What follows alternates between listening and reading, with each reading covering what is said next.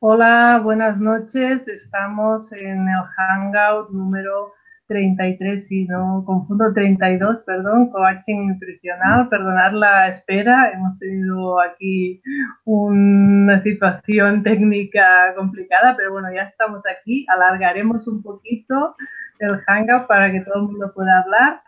Hemos tenido mucha demanda en este Hangout, pero solo hemos podido invitar a cuatro personas porque si no, no tenemos tiempo de hablar a todos. Antes de empezar, acordaros que Dietéticas sin patrocinadores tenemos las jornadas, las quintas jornadas en Sevilla el día 5 de mayo. Aún quedan poquitas plazas, que no Y empezamos uh, presentando hoy a los asistentes. Primero tenemos Marina González, doctora en Nutrición y Ciencias de los Alimentos, dietista nutricionista y tecnóloga de alimentos, certificación universitaria en coaching nutricional, colaboradora de Finiver. Hola, buenas noches, Carolina. Hola, buenas noches a todos. Tenemos también a María Hernández, graduada en Nutrición Humana y Dietética, con un currículum extensísimo, máster en Educación Especialista en Coaching y en psicología positiva aplicada a la educación y la salud, también en PNL, con las certificaciones como coach de salud nutricional y coach ejecutiva y coordinadora y docente del Máster Internacional de Coaching de Salud Multidisciplinar. Buenas noches, María. Buenas noches.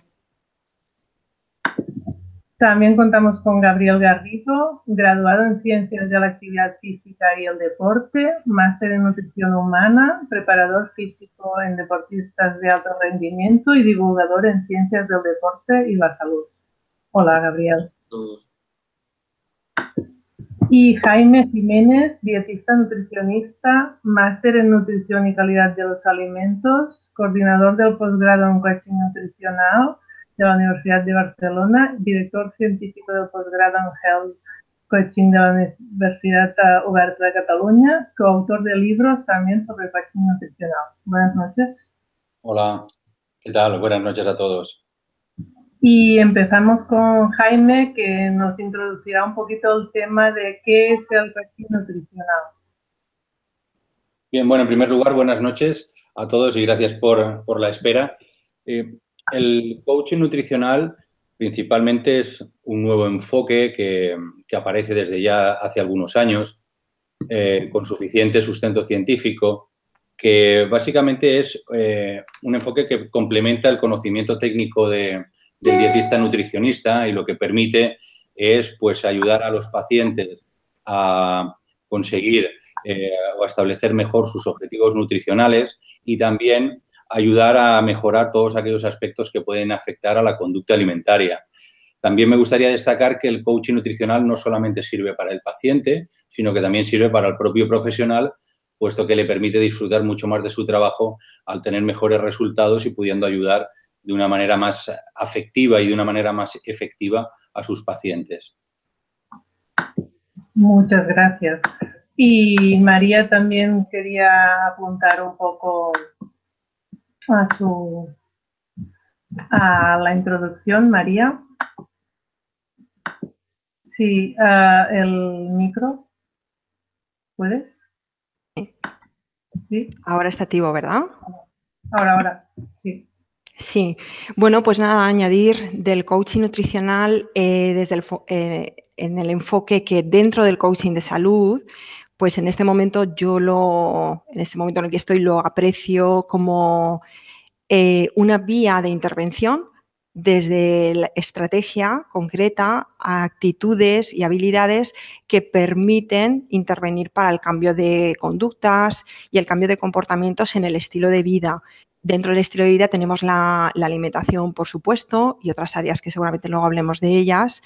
Y, y en ese cambio hacia un estilo de vida en lo que de nosotros depende, pues el coaching nutricional y el coaching de salud nos permite esa estrategia, esas habilidades y esas actitudes.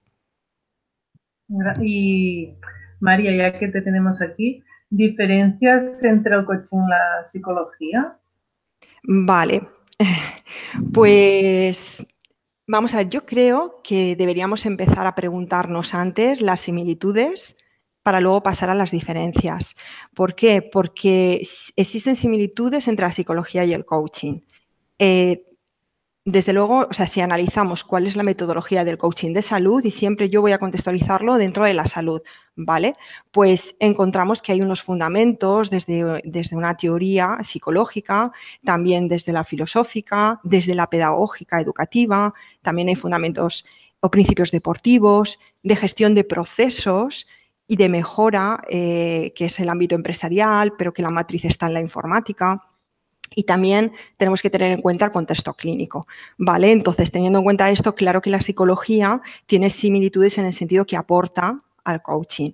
Ahora bien, hay una, hay una principal diferencia, que es que el coaching eh, a nivel práctico y en la intervención lo estamos enfocando hacia la educación para la salud, entendiendo la educación para la salud como toda esa intervención que nos permite en los pacientes poder propiciar ese cambio de comportamiento que queremos saludable. ¿Vale? Entonces sí que es verdad que se escucha eh, a los psicólogos, les escuchamos y es así que ellos trabajan y abordan la conducta y, el comportamiento.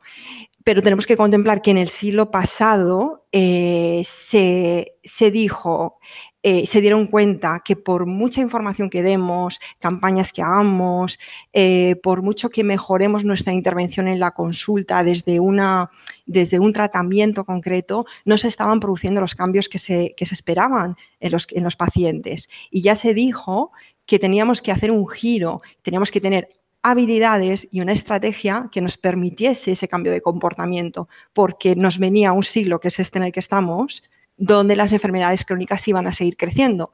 En países desarrollados y subdesarrollados, es decir, es un problema mundial. Y se habló de la educación para la salud, que no es informar y divulgar.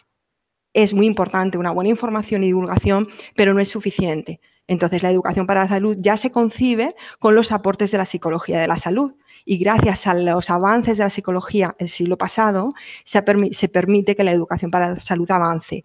Y la Organización Mundial de la Salud nos avisó al final del siglo que debemos los profesionales sanitarios de cambiar, de tener un nuevo enfoque, no solo clínico, sino en el aspecto psicosocial, no dirigir tanto, no informar tanto y tener esa estrategia, esas habilidades para propiciar el cambio de comportamientos. Lo dice muy claramente, comportamientos, a veces lo dicen conductas, ¿vale? En los profesionales sanitarios, sean médicos, sean nutricionistas, sean psicólogos, ¿vale? Porque si no, no vamos a conseguir acabar con esta epidemia o tenerla controlada y a principio del siglo se volvió a anunciar. No está ocurriendo.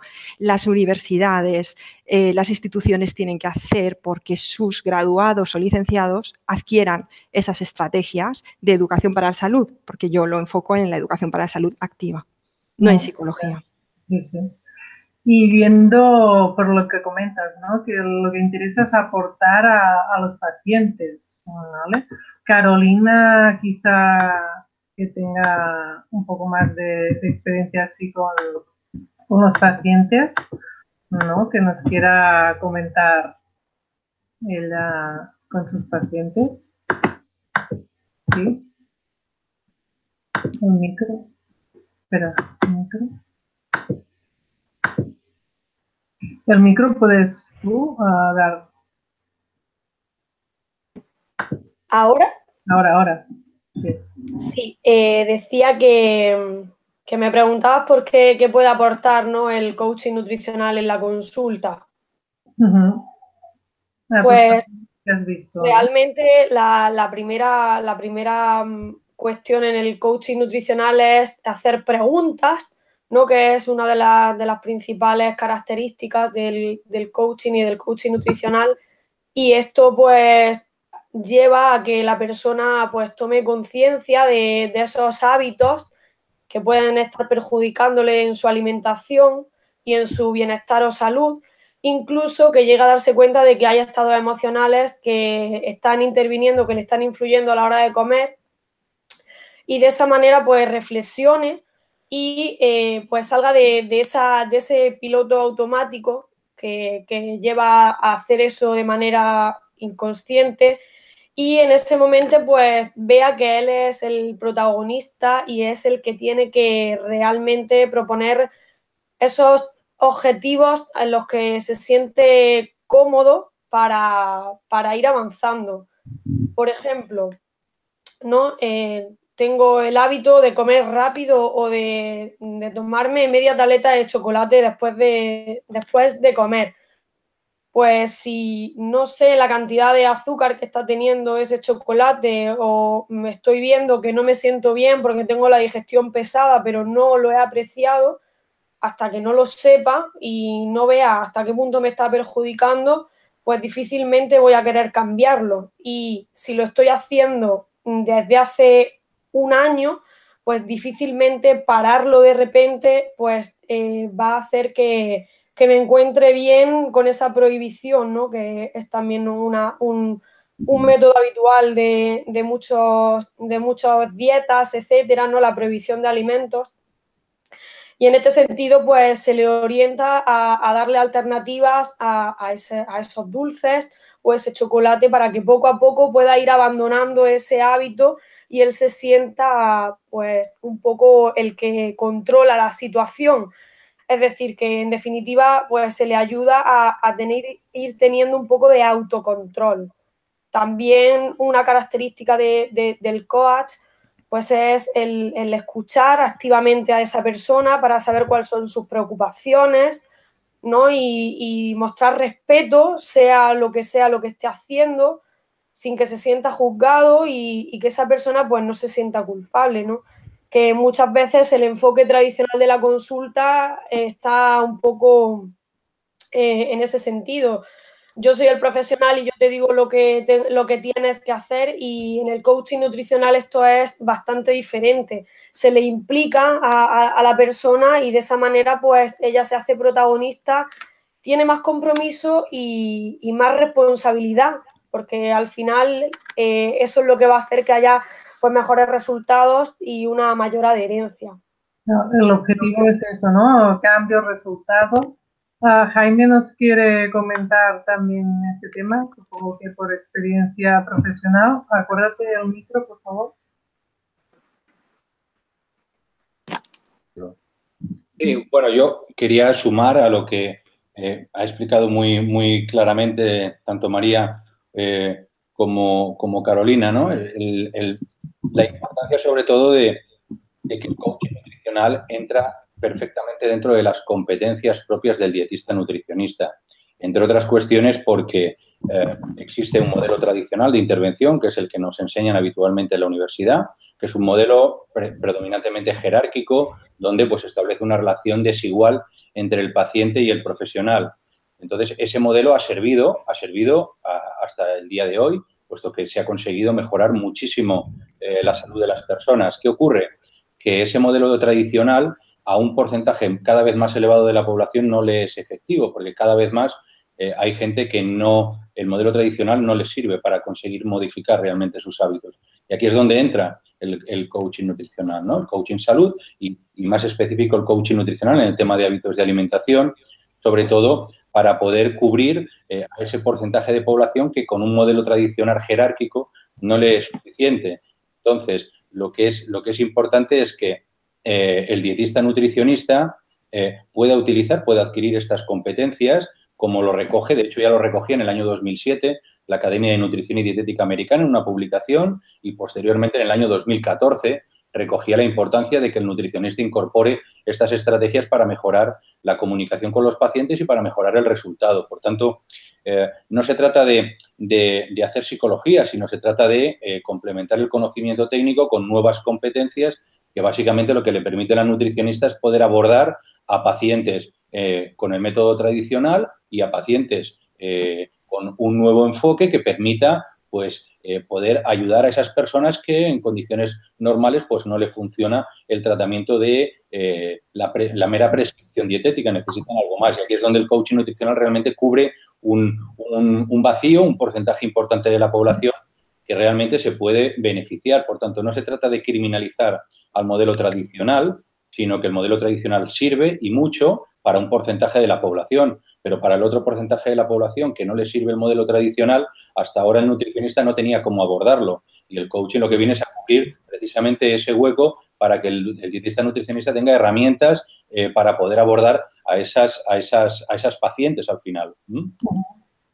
Sí, la verdad es que esto, ¿no? Buscamos aquí ayuda y Gabriel también tiene experiencia con, con diferentes pacientes y también si nos quieres comentar un poco sobre entrenamiento, estilo de vida y en el coaching. El micro. Sí, ¿se escucha? Bien. Vale, perfecto.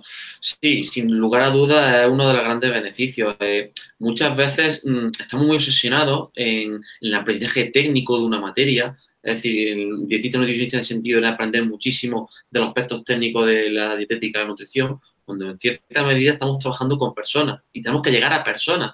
Mm, esto no quita también que aparte del propio aspecto también de, obviamente, de todo, todos los aportes también que el profesional dietista nutricionista, o en mi caso, por ejemplo, en en ciencia del deporte, no quita el hecho de que también eh, somos un producto y un servicio, entre comillas. Eh, creamos lo que no, es así. Hacemos una labor, por supuesto, de trabajar con el paciente, pero también somos un servicio y producto. El coaching también, en cierta medida, nos llega, nos ayuda para acercarnos a ese cliente paciente, a entender su contexto, entender todo su proceso interno que tiene en esa perspectiva. Y esto es de vital importancia en todos los factores, desde el punto de vista de la salud, principalmente, pacientes que solo están buscando salud, o incluso ya desde el punto de vista del rendimiento, entender todo el conjunto de emociones, todo el conjunto del contexto psicológico para nosotros poder adaptar ese plan o sobre todo establecer eh, metas o estrategias adecuadas según también las competencias de cada profesional, que sin duda es una de las grandes labores que, tenemos como profesionales. Sí, tenemos, tenemos aquí gran, gran trabajo. ¿eh? María también nos quería añadir. Sí, quisiera añadir, por si les sirve a las personas que nos están escuchando, unas referencias que pueden encontrar fácilmente en una búsqueda por, Internet. Eh, mirad, yo quería hablaros de las psicólogas de salud, Janet eh, Gale y Helen Scouteris, eh, como os he dicho, ellas son psicólogas de la salud y han publicado al respecto de coaching de salud, tienen mm, bastante eh, publicaciones, incluso en Australia han editado guías para orientar a los profesionales sanitarios como nosotros en un modelo que nos ayude en esa intervención para integrarla entre el enfoque biomédico clásico que tenemos, que como dice Jaime, funciona muchas veces, pero otras veces se queda escaso, ¿no? Entre el enfoque biomédico y el enfoque psicosocial. Y, bueno, pues quería deciros que eh, concretamente el artículo que se llama Coaching de Salud, dos puntos, bueno, en inglés, pero yo lo digo en castellano, facilitar el cambio de comportamiento de salud para la prevención de enfermedades, de enfermedades crónicas y el automanejo del 2013 ellas aquí lo que, lo que explican es el, el, espectro del cambio de salud, dónde se ubica el coaching de salud. Entender que nosotros estamos dentro de ese coaching de salud como nutricionistas, ¿no? Entonces hablan de que en un extremo encontramos el enfoque biomédico clásico, que es asesoramiento médico o de salud o de cualquier área de salud, y en el otro extremo encontramos el enfoque psicosocial, que es apoyo al cambio de comportamientos. Entonces, ¿dónde, ¿dónde se ubicaría el coaching de salud? En el centro de ese espectro. Y se puede ser a través de consultas clínicas centradas en el cliente o la persona, que es eso que comentaba Jaime de evitar la horizontalidad y de que sea una relación de persona a persona, eh, perdón, evitar la verticalidad y hacerlo horizontal, ¿vale? Y no solo a, partir de consultas clínicas, sino también a partir de programas educativos, centrados también en esa persona o en ese cliente, entendiendo cliente que no es un paciente que padece, porque no siempre tienen una enfermedad o sufren, ¿vale? Es un trato más horizontal de persona a persona. Y ahí es donde lo ubican, ¿vale? Y estoy hablando, eh, lo que a mí me parece interesante en esta referencia es que son psicólogas, son psicólogas del, campo de la salud clínico y, abordan mucho este tema. Ellas en ningún momento eh, opinan o entran en el debate de que si el coaching es exclusivo del psicólogo o no. Al revés, animan a que todos los profesionales sanitarios adquiramos conocimiento, estrategia, habilidad para poder orientar a nuestros pacientes entre ese enfoque psicosocial o cambio de, ayuda al cambio de comportamientos y el enfoque clásico biomédico. En un equilibrio entre ambos tendríamos que ubicarnos precisamente para prevenir enfermedades crónicas y facilitar el automanejo y el protagonismo del paciente en su propio proceso de mejora y de equilibrio y de salud. Y esto nos viene también pues, con una pregunta del, público que nos comenta el grado de evidencia que y con lo que has comentado, pues podríamos introducirlo y Jaime también nos comentará grado de evidencia. Sí, Jaime. sí ¿se, me, escucha bien? Bueno, realmente, a ver, el, coaching nutricional como, como, enfoque, como metodología de trabajo, eh, tiene suficiente sustento científico. Como dietistas nutricionistas, nosotros nos hemos de basar en criterios de evidencia científica. Entonces, eh, nosotros, eh, de hecho, tenemos una, revisión sistemática publicada en, en, la revista Nutrición Hospitalaria, que es una de las, digamos, de las intervenciones con un mayor nivel de evidencia que acreditaba y demostraba que las intervenciones con coaching nutricional realmente eran más efectivas tanto en la pérdida de peso como en el mantenimiento. Con lo cual, eso a nivel, a nivel nacional.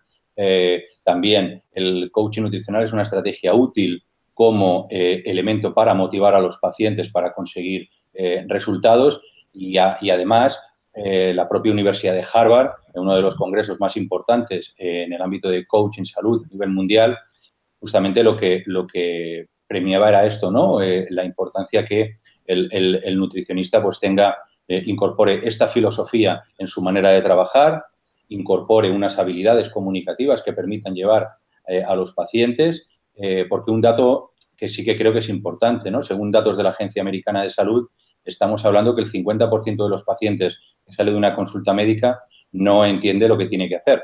Esto tiene que ver mucho justamente con la comunicación, cómo comunicamos los nutricionistas el mensaje y de qué manera se lo hacemos, se lo trasladamos al paciente. Esto es un aspecto clave y posteriormente el uso de, determinadas herramientas que pueden ser herramientas de comunicación o bien herramientas físicas, porque el coaching nutricional lo que permite es eh, utilizar un modelo eh, diferente de trabajo donde el paciente participa, donde se pueden utilizar diferentes recursos en la propia consulta o el propio paciente puede utilizarlos con el fin de realmente mejorar. Entonces, eh, a nivel de evidencia científica, yo creo que evidentemente falta todavía mucho más porque es un enfoque relativamente nuevo, pero a día de hoy, si nos basamos en criterios objetivos, estamos hablando que lo podemos considerar como una, como una como un enfoque perfectamente válido para utilizar. Y vuelvo a repetir lo que yo comentaba de, la Academia de Nutrición y Dietética Americana, uno de los estamentos más importantes a nivel mundial en nutrición, no ahora, ya lo decía en el año 2007,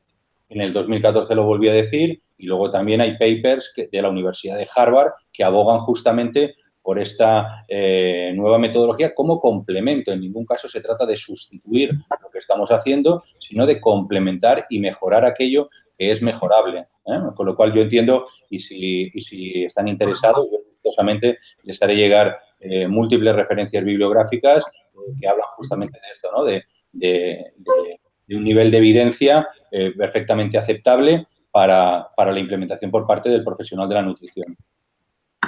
Muchas gracias, Jaime. Y hablando de esto, pues si eres un cliente paciente, ¿cómo sabes si estás delante de un verdadero coach?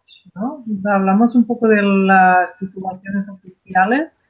¿Qué tipo de formación necesita un coach nutricional? No sé quién quiere Sí, bueno, eh, si, por, seguir yo, a ver, sí que es verdad que hoy en día la formación en coaching nutricional no está reglada como tal, ¿no? No, no hay una, una regulación como lo hay con, la, como la ley de ordenación de profesiones sanitarias. Esto, claro, esto pues hace que realmente pues, haya diferentes tipos de formación. Lo que es importante cuando no hay una formación reglada aparece la figura de una certificación. ¿no? Las certificaciones las expiden normalmente entidades privadas.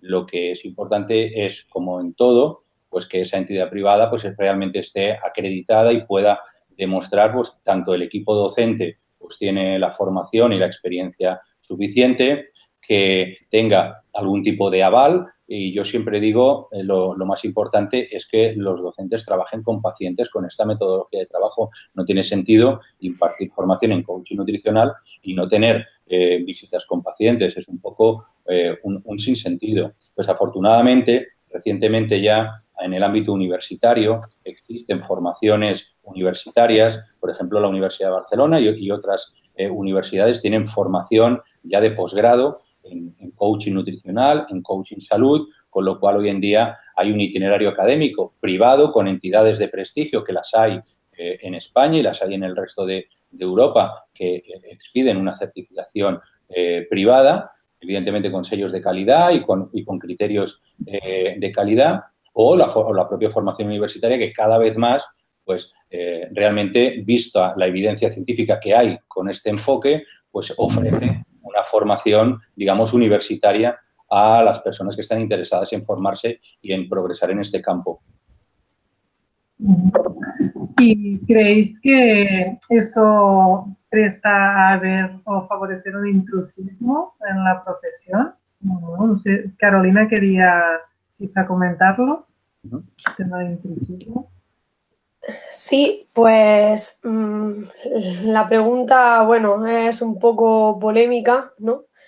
Porque según a quien le preguntes, pues sí que es verdad que pues hay un poco de batalla en ese sentido, porque puede haber intrusismo tanto en psicología como en nutrición, porque la línea es realmente muy delgada y, bueno, cada, cada profesional pues debe saber dónde están, dónde están esos límites, ¿no? Aunque sí que es verdad que ayudaría a tener, tenerlo por escrito, pero bueno, pues cuando vemos, por ejemplo, si me llega una persona que yo estoy viendo que tiene problemas de, ansiedad o de depresión porque tiene un estado anímico muy bajo, pues yo lo primero que hago es derivar.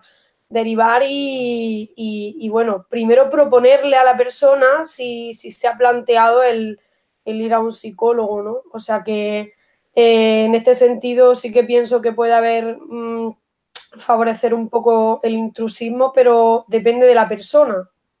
Mm, cada uno no tiene que ser consecuente con lo que, con lo que hace.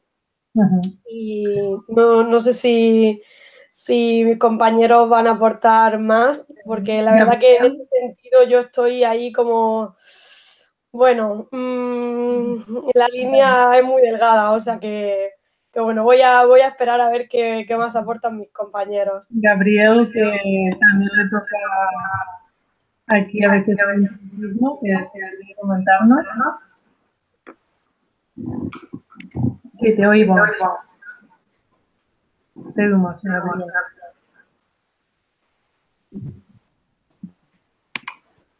¿Escucháis? Sí, sí, sí, se oye. Eso es. yo principalmente la, la que no se usa el coaching para el tema Creo que puede aportar sobre todo algunas prácticas y que puede ayudar sobre todo desde el punto de vista técnico al profesional, pero sin ninguna duda el, profesional de referencia en este sentido sería el psicólogo, por supuesto, bajo mi punto de vista. Eh, podemos comparar con muchos campos, eh, porque un profesional utiliza una herramienta ya está haciéndome intrusismo, eh, creo bajo mi punto de vista que no, en cierta medida, sobre todo comparando la actividad física. Es decir, eh, imaginémonos que un psicólogo quiere utilizar la actividad física como un medio de tratamiento para su paciente. Por supuesto, si está con un profesional de la actividad física ayudándole en comunicación, por supuesto que será todo mucho mejor planificado y todo mucho mejor eh, enfocado. Pero muchas veces la situación de los pacientes o la situación de los clientes no da para ello. Entonces, por lo menos que los profesionales tengan una mínima panorámica que puedan enfocarlo y en caso de que ya sean temáticas ya mucho más, más complejas, sobre todo cuando ya desde el punto de vista clínico se debe recurrir sobre todo principalmente a, los psicólogos y sobre todo apoyarnos entre profesionales. Creo que la guerra ya del intrusismo debe de acabar entre profesionales. Al final todos tenemos el mismo objetivo, es una estupidez, básicamente desde mi punto de vista, hablar que, de, que, el coaching, que el coaching sea una tontería o guerra entre, entre distintas tendencias porque al fin y al cabo lo que importa principalmente es la salud de ese paciente y sobre todo los beneficios para ese paciente cliente que tenemos que, resolver. Muchas gracias, sí, muy interesante. ¿no? El tema de que vamos todos a, una aquí. Ah, Jaime también nos quiere aportar.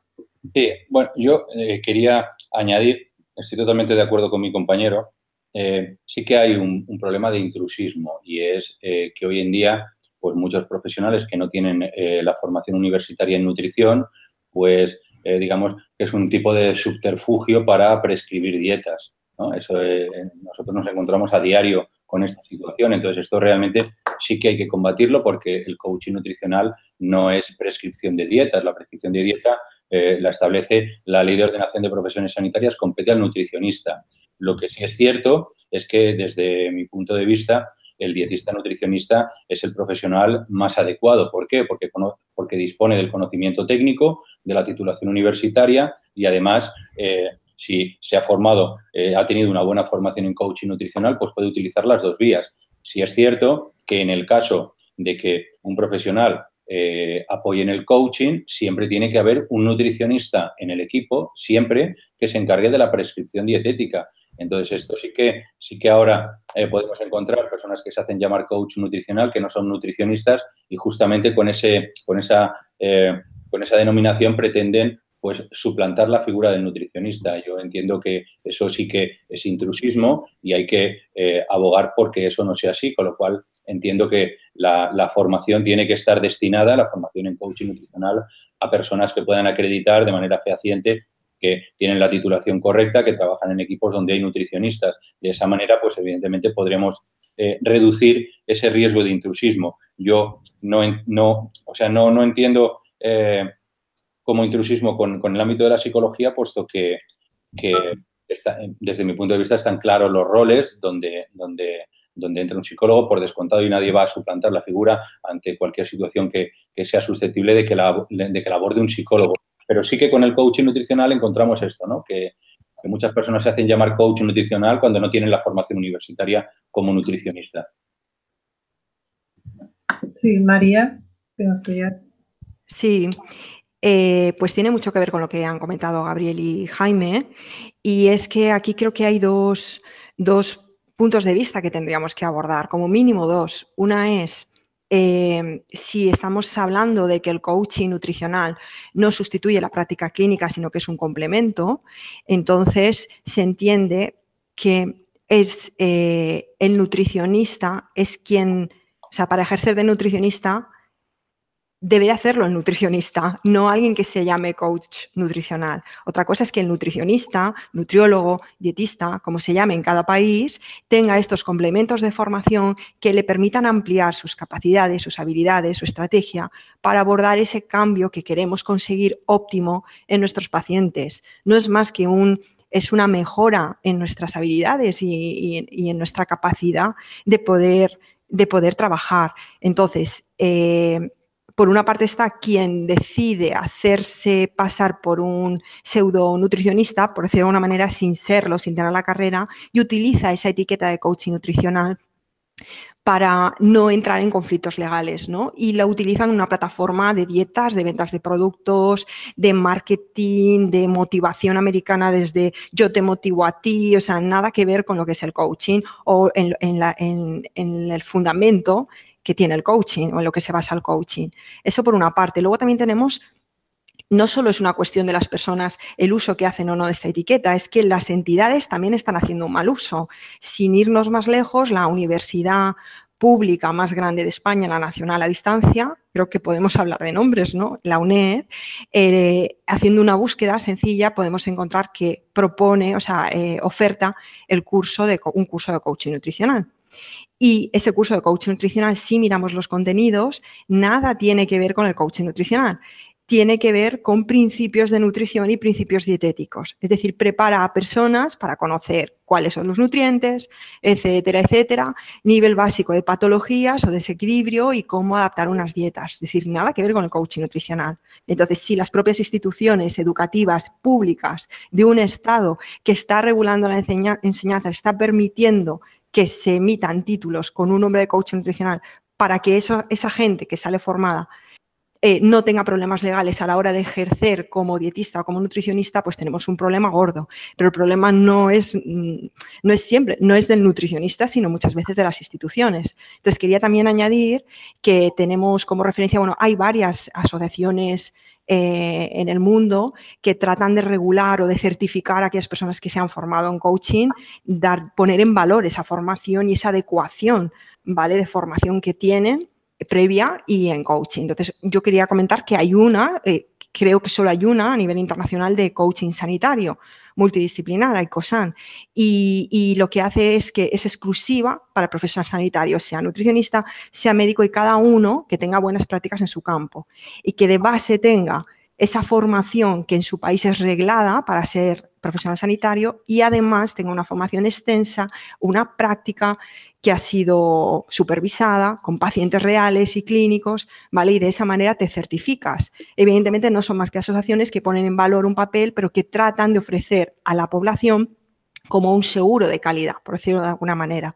¿vale? Y luego pues, solo, solo añadir la parte del intrusismo de la psicología. Es que sigo sin entender por qué volvemos a eso. O sea, es como si es un complemento de mi trabajo y de mi formación, ¿por qué volvemos a, si yo soy intrusa o no? O mis compañeros, Jaime, Gabriel, Carolina, podemos ser intrusos de los psicólogos si hacemos coaching.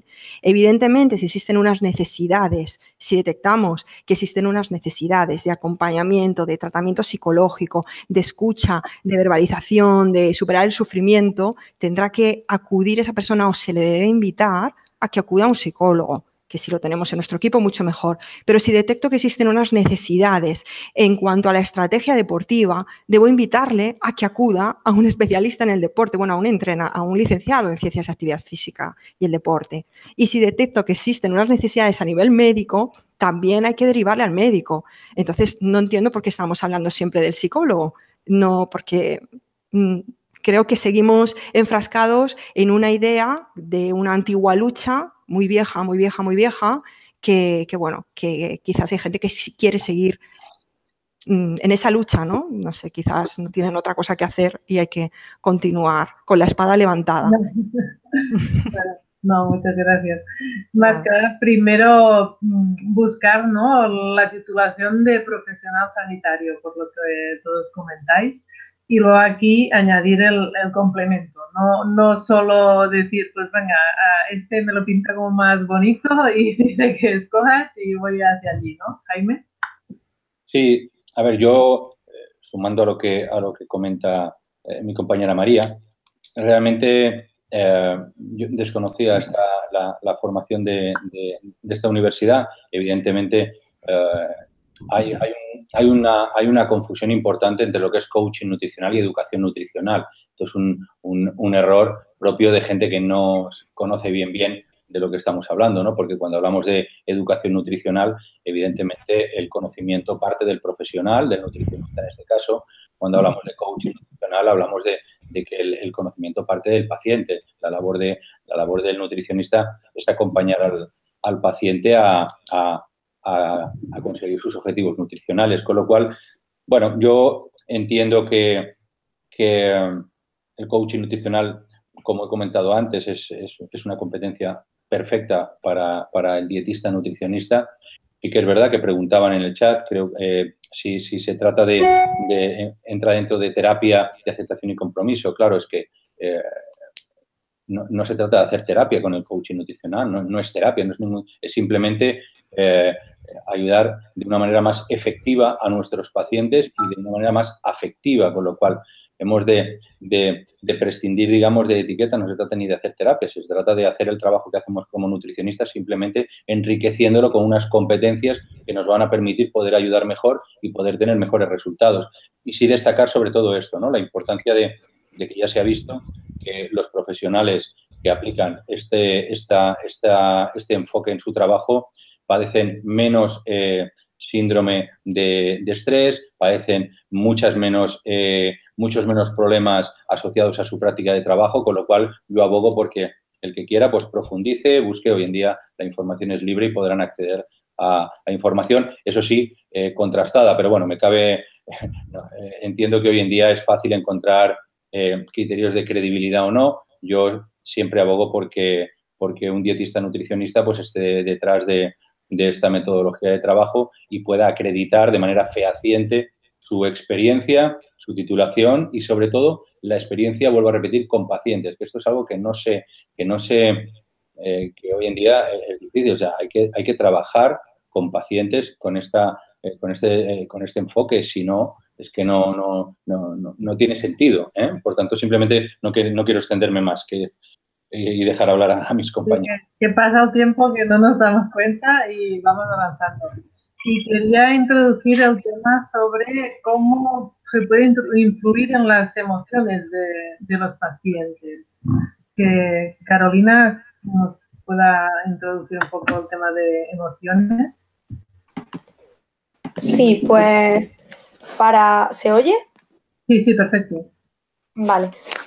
Para influir en, las emociones de los pacientes, bueno, pues hay varias estrategias, pero una de ellas y la principal sería la que he comentado al principio, que es el, el hecho de hacer preguntas y que la persona tenga que autorresponderse, pues eso ya hace ¿no? que se tenga que mirar un poco hacia adentro y, se da cuenta de que tiene que ser lo más sincero posible porque si no, no avanza, ¿no? No, no, hay, no hay forma de dejar las la excusas ahí como mm, la manera de no, de, no progresar, ¿no? Sino que pues veo que mmm, necesito crear un compromiso conmigo mismo para, para avanzar y esto al final está influyendo directamente en sus emociones.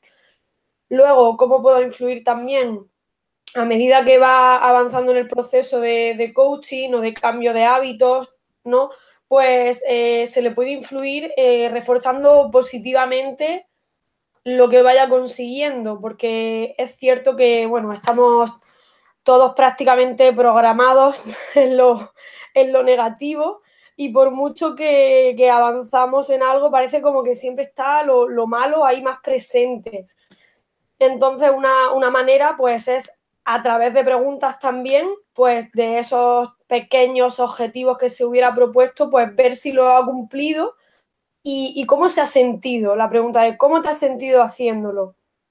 Y, y de esa manera, pues eh, que, que, salgan con una sonrisa de decir, bueno, esto no he podido, lo dejo para la siguiente, pero continúo. Y solo eso les motiva y, y, y como que cambia esa, esa, actitud. Y al final, pues es una manera más de, de influir en, en, la, en, las emociones de ellos, ¿no? Y, bueno, y algo que no se puede olvidar, por supuesto, son las propias maneras de comunicar y de hablar eh, el propio coach o profesional y cómo dirigirse a ellos, ¿no? Porque el, el, nuestra propia actitud y cómo le, les, eh, les digamos sus progresos o cómo orientarles hacia dónde quieren ir, pues sí que es cierto que el tener siempre, aunque parezca mentira, una sonrisa en la cara, y, mostrarle pues palabras de apoyo y que les motiven, pues ayuda mucho a que esa persona pues vea que sí que se puede y aunque a lo mejor esté un poco desmotivada, pues que quiera seguir adelante. Muy Eso es un poco las la, ¿no? las diferentes estrategias así a, a, modo de resumen que se pueden utilizar para influir en sus emociones. Sí, muchas gracias. Y has hablado del tema de motivación, ¿no? por vuestra experiencia en, en, motivación, porque a veces empezamos muy bien, pero luego la motivación se acaba muy temprano. Y, claro. O bueno, Carolina, sí. Bueno, bueno, continúo yo brevemente, pero sí que es cierto ¿no? que el, el, el, hacer que no se desmotiven, pues primero también es hacerle ver, hacerles ver, depende de lo que quieran conseguir, pues si piensan que es coherente con el tiempo y, y, y, con lo que quieren conseguir para que de esa manera pues ver cómo se puede hacer poco a poco y que, y que cuando vean que lo pueden ir logrando pues la motivación va surgiendo mmm, sola, por así decirlo. Pero bueno, dejo a mis compañeros que aporten también sus, sus opiniones. Gabriel, ¿tú te has encontrado con temas de motivación? Tienes el micro abierto. Ahora has cerrado, has cerrado. Tenías abierto. A ver, ¿está abierto? Perfecto, perfecto. Yo, de mi experiencia, sobre todo del campo de la actividad física, que también tiene mucho que ver con el campo de la nutrición, la motivación, de, de mi punto de vista, la suelo enfocar siempre con, con objetivos, un planteamiento estratégico de objetivos. Aquí sí es muy interesante poder aportar al cliente paciente, sobre todo, muchos datos, o no muchos datos sobre todo, sino pequeña información que le permita saber que está por el buen camino. O sea, darle seguridad a ese cliente paciente sobre esos objetivos y saber que está en el buen camino. Personalmente, yo, por ejemplo, en el principalmente el análisis de datos y demás, podemos comprobar muchísimas variables, podemos medir con determinados test, determinados perfiles, y en el campo nutricional también se puede enfocar. O dentro también de lo que pueden ser a lo mejor pequeños empeoramientos desde el punto de vista a lo mejor de nutrición en la composición corporal o algún tipo de parámetro como por ejemplo la información que se, sacan periódicamente con, con la analítica, puede ser también un punto de motivación para decir, oye, este, esta metodología posiblemente a este plazo no nos ha funcionado, vamos ahora a intervenir con esta, seguro que mm, tendrá mayores efectos. En definitiva, es apoyarte un poquito de la ciencia para con esos resultados ajustar un plan de trabajo y sobre todo en ese contexto que hemos comentado anteriormente. Principalmente esa es la clave. La verdad que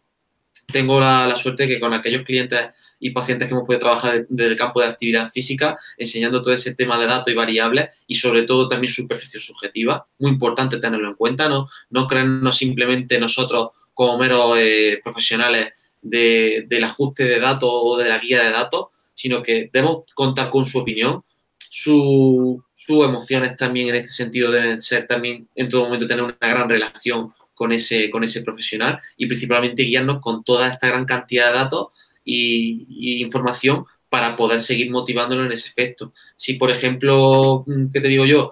Vamos nosotros y enfocamos a objetivos, como suele pasar normalmente cuando no se enfoca con un profesional, los típicos objetivos de pérdida de peso sin tener en cuenta una composición corporal, sin tener en cuenta un contexto de trabajo, sin tener en cuenta una serie de eventos familiares y sociales, probablemente la motivación decaiga muchísimo y por eso los objetivos que se plantean muchísimas personas no, no llegan a cumplirse por esa guía de ese profesional, tanto desde el punto de vista técnico como desde el punto de vista motivacional. Sí, y Jaime también quería comentarnos sobre la motivación y las emociones. Sí, bueno, de hecho, una de las, una de las principales eh, causas de la falta de adherencia terapéutica eh, es, la, es la pérdida de la motivación. Es un aspecto que claro, eh, como nutricionistas nosotros tenemos que motivar a nuestros pacientes, pero claro, ¿cómo se hace esto? ¿Cómo, se motiva a alguien? Porque no basta con decirle, eh, no, yo estoy aquí a tu lado, ¿no? Eso está bien, pero claro, eso tiene una, duración bastante corta. Lo primero para, motivar a una persona, primero es saber cómo, cómo funciona y, sería cuestión de establecer primero de todo un objetivo, porque una persona se puede motivar o yo puedo motivar a alguien cuando... Eh, pues qué quiere conseguir la persona. Y eso es un aspecto que muchas veces los nutricionistas no, no, no abordamos lo suficiente, ¿no? Porque, eh, claro, el motivo de consulta. Motivo de consulta, en muchas ocasiones aceptamos eh, como motivo de consulta, como objetivo, algunos objetivos que bien, bien el paciente no, no sabe eh, definir claramente, ¿no? Entonces, la primera labor del nutricionista es ayudar al paciente a que defina bien claro el objetivo que quiere conseguir. Es mucho más fácil motivarse cuando uno sabe bien lo que tiene que hacer. Y luego, conocer cómo funciona la motivación y es, eh, primero, si esa motivación está en base a un premio, motivación de tipo externo, extrínseca, o bien una motivación más interna que es la que va a permitir realmente que se mantenga esa motivación de la persona. Entonces, hay estrategias, hay herramientas que están ya reconocidas desde hace años eh, estrategias como puede ser el uso de la herramienta escala para que el, paciente valore si es importante el objetivo o no es importante, si tiene o no confianza en conseguirlo. Este tipo de, herramientas también son útiles ponerlas en práctica en consulta porque permiten chequear el objetivo del paciente y sobre todo permiten eh, poder ayudar a motivarlo porque una persona eh, no está motivada, sino, o sea, persona, perdón, una persona no es motivada o no es motivada, o está motivada o no lo está. Y aquí también el nutricionista tiene una labor importante de eh, ayudar a despertar la motivación en el paciente. Y eso pasa por conocer cómo funciona. ¿eh? O sea, tendríamos aquí para extendernos eh, mucho, pero sobre todo lo que yo destacaría es que para motivar a alguien, primero tenemos que saber lo que quiere y, y segundo, ese objetivo tiene que ser importante para el paciente y tiene que tener confianza en conseguirlo. Si no es importante o no tiene confianza, pues difícilmente va a conseguir la motivación para mantenerlo. Sí, muy, muy interesante, ¿no? Que a veces vemos que es como moda, que voy al, nutricionista, al coach, que me solucione todo y ya que lo haga él y ya está, ¿no? Claro. María también nos quería comentar. Sí, eh, bueno, creo que es importantísimo, importantísimo que, que un, un nutricionista que, emplea o utiliza el coaching nutricional sea capaz de distinguir cuando ese paciente eh, perdón, cuando el cambio que quiere el paciente, sea cual, cual, sea, procede de fuera. Es lo que decía Jaime de la motivación extrínseca, ¿no? Entonces, ese, ese cambio que tú quieres, ¿de, ¿de quién es? ¿Es tuyo realmente? ¿Es de tu médico? ¿Es de tu marido? ¿Es de tu mujer? ¿Es de tu entorno de trabajo? ¿De dónde procede? Entonces puede ser que esa motivación ni siquiera sea suya, sea proceda del exterior, ¿vale? Entonces tratar de integrar, aunque sea exterior, tratar de integrarla, mejor esa motivación. Lo podemos hacer eh, preguntándole e, a través de esa conversación qué, significa para esa persona ese cambio, qué le aporta a esa persona, qué importancia tiene para esa persona en función de los valores que tiene esa persona en su vida. Es muy importante conocer los valores, eh, eh, los, principios que rigen el, el, ser mejor persona o más noble, ¿vale? A cada uno de nuestros pacientes. Entonces, evaluar esa conducta que se pretende y sobre la que se actúa eh, en base a la congruencia con sus propias necesidades clínicas en ese momento y personales en su contexto vital es importante y congruencia con sus valores. También tratar de conseguir eh, suscitar sensaciones de competencia y de autorrealización eh, durante la práctica y tras la práctica, ¿vale? Que ellos despertan en ellos ese interés y esa satisfacción por lo que hacen, o lo que se le llama el estado de fluidez, ¿vale? Que les guste aquello que están haciendo, no tanto por los resultados que van a obtener, sino por el hecho en sí del proceso y de esa propia realización.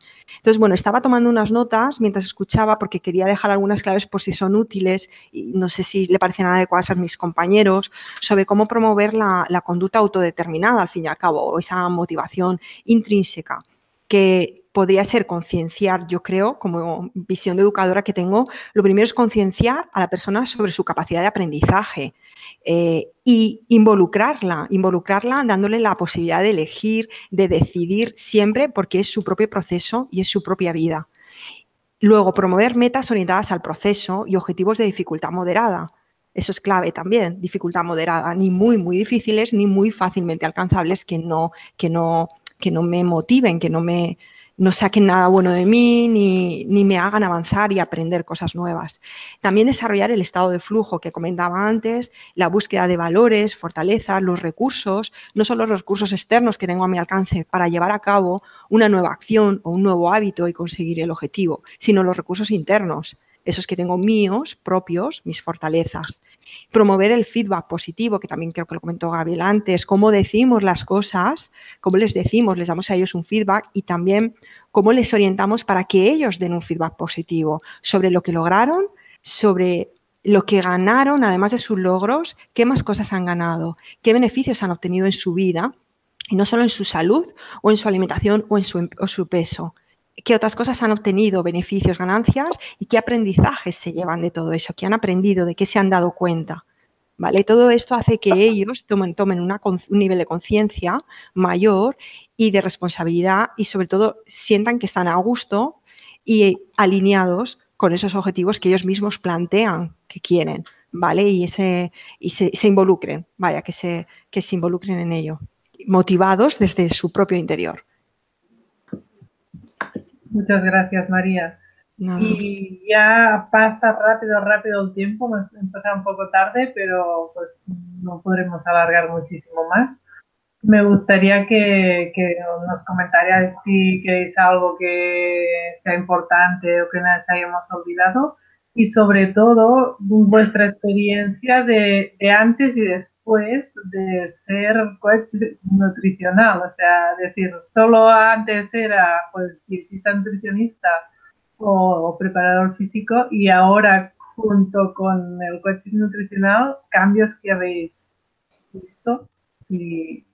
a mí me gustaría concluir eh, también, eh, principalmente atendiendo a lo que tú comentabas, lo que nosotros observamos es que a los pacientes que, eh, son tratados mediante un proceso de coaching nutricional, el nivel de, el nivel de adherencia a medio y largo plazo es eh, entre un 60 y un 70% superior al asesoramiento eh, técnico nutricional al uso. Eso no quiere decir que, ni que uno sea mejor ni peor, pero sí es verdad que vemos mayor adherencia al medio y largo plazo.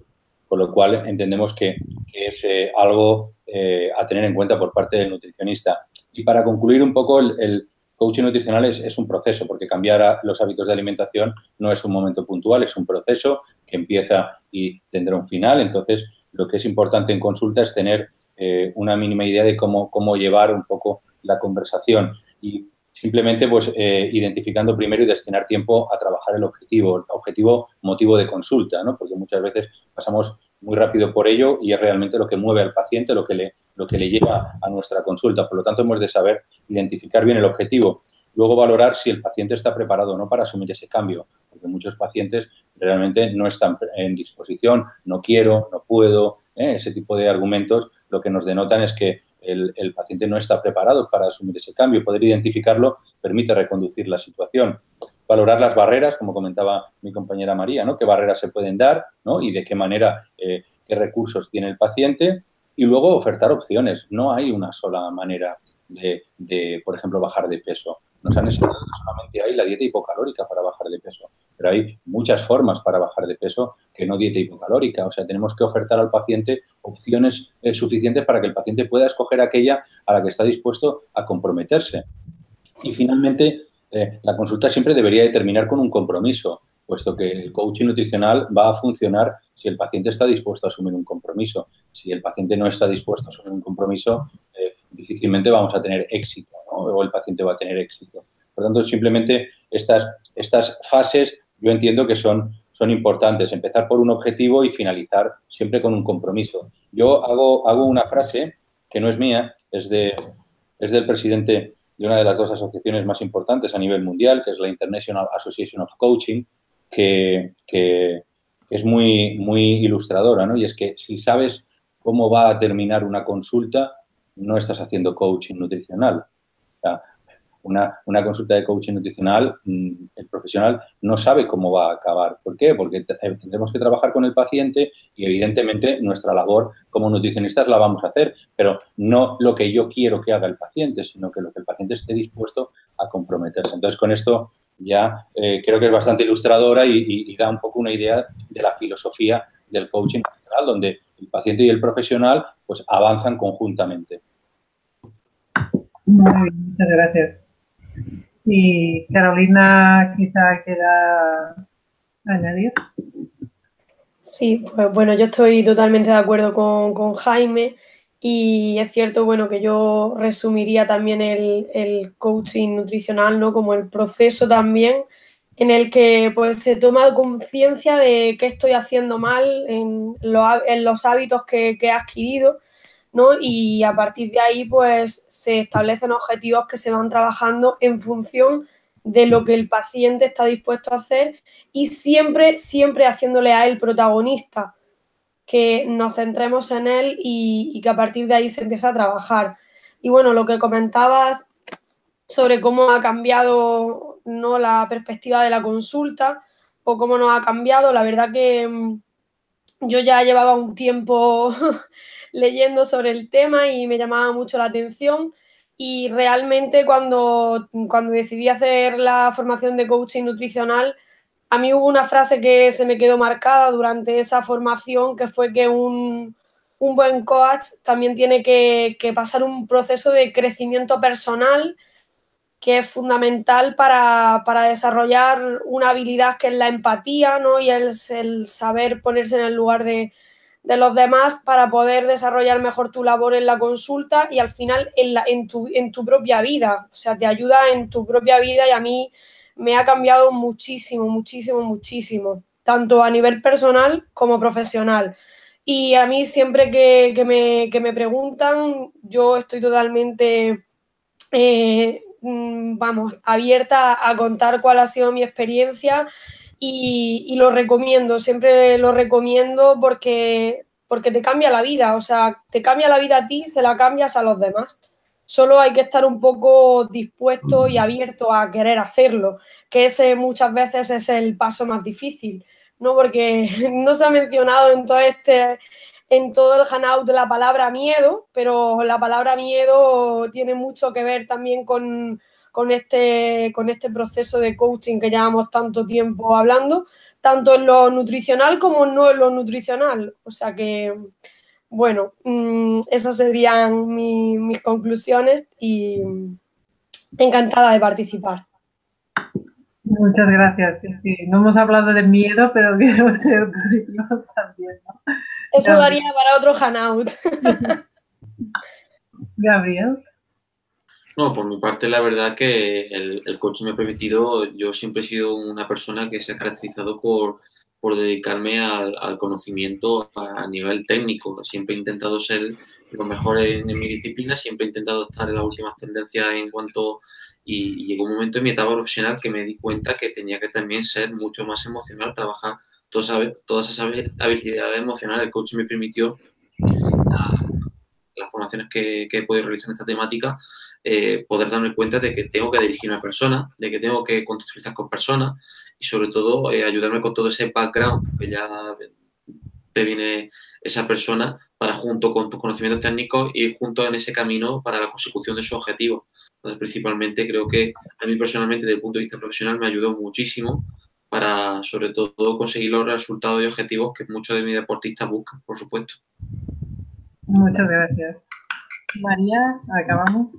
Sí, pues yo podría mm, eh, deciros que a mí principalmente lo que me ha aportado el coaching es eh, algo muy bonito, me parece muy bonito que es realmente integrar el contexto vital de la persona con el contexto clínico y con el contexto de automanejo. Esa, ese empezar antes a descubrir, eh, bueno, a ayudarle a la persona a que exprese y conozca su realidad y ponerla por delante del contexto clínico es algo que no tiene precio, la persona te lo explica, te lo dice y para mí además no tiene precio porque me ayuda luego a enfocar, nos ayuda a ambas a enfocar esa dirección que marcamos en el contexto clínico, ¿vale? Su contexto vital siempre, siempre, por lo menos en un modelo que yo utilizo de intervención y que es el que enseñamos a nuestros alumnos en el máster, siempre comenzamos con el contexto vital, siempre luego va de la mano con el contexto clínico y de automanejo y decimos o denominamos automanejo a esa capacidad de autogestión de la persona de, autogestionarse, de cuidarse y de tener protagonismo en todo su proceso de bienestar y de cambio de hábitos o de comportamientos, tenga eh, la enfermedad que tenga, la patología, la condición crónica o, sobrepeso o obesidad, ¿vale? Entonces, es muy constructivo ese enfoque de contexto vital junto con el clínico y junto con el de automanejo. Y además hemos detectado en el modelo que utilizamos que mejora 31 habilidades en los profesionales y 14 actitudes. Eso es la investigación que, se ha realizado. Aún así, hay profesionales sanitarios formados que identifican más pero que sea un denominador común a todos en un nivel alto, ni más ni menos que una mejora de 31 habilidades y 14 actitudes, que me parece que es muy importante. No dejemos, o sea, no hablemos solo de estrategia. Mm, yo quiero terminar con también diciendo, por favor, centrémonos en la actitud que tenemos como personas frente a otras personas, siendo nosotros profesionales sanitarios, además de las habilidades y las estrategias. Muchísimas, muchísimas gracias. Hemos acabado un poquito más tarde pero ha sido muy, muy interesante. Espero que todos los espectadores les haya gustado muchísimo y gracias por vuestras experiencias, por vuestros conocimientos, vuestra formación. Cualquier eh, otra duda nos daría para más hangouts y tenemos un montón de gente que quería participar, pero solo hemos podido contar con, con vosotros cuatro. Gracias a Carolina, María, a Gabriel y a Jaime. Muchísimas gracias. Y acordaros, DSP, Dietéticas y Patrocinadores, continúa con más hangouts el mes que viene y las jornadas, el 5 de mayo en Sevilla. Os esperamos a los poquitos que podáis coger las últimas plazas. Muchas gracias a todos. Repito, de Carolina, María, Gabriel y Jaime. Buenas noches a todos. Gracias a vosotros, al grupo. Gracias.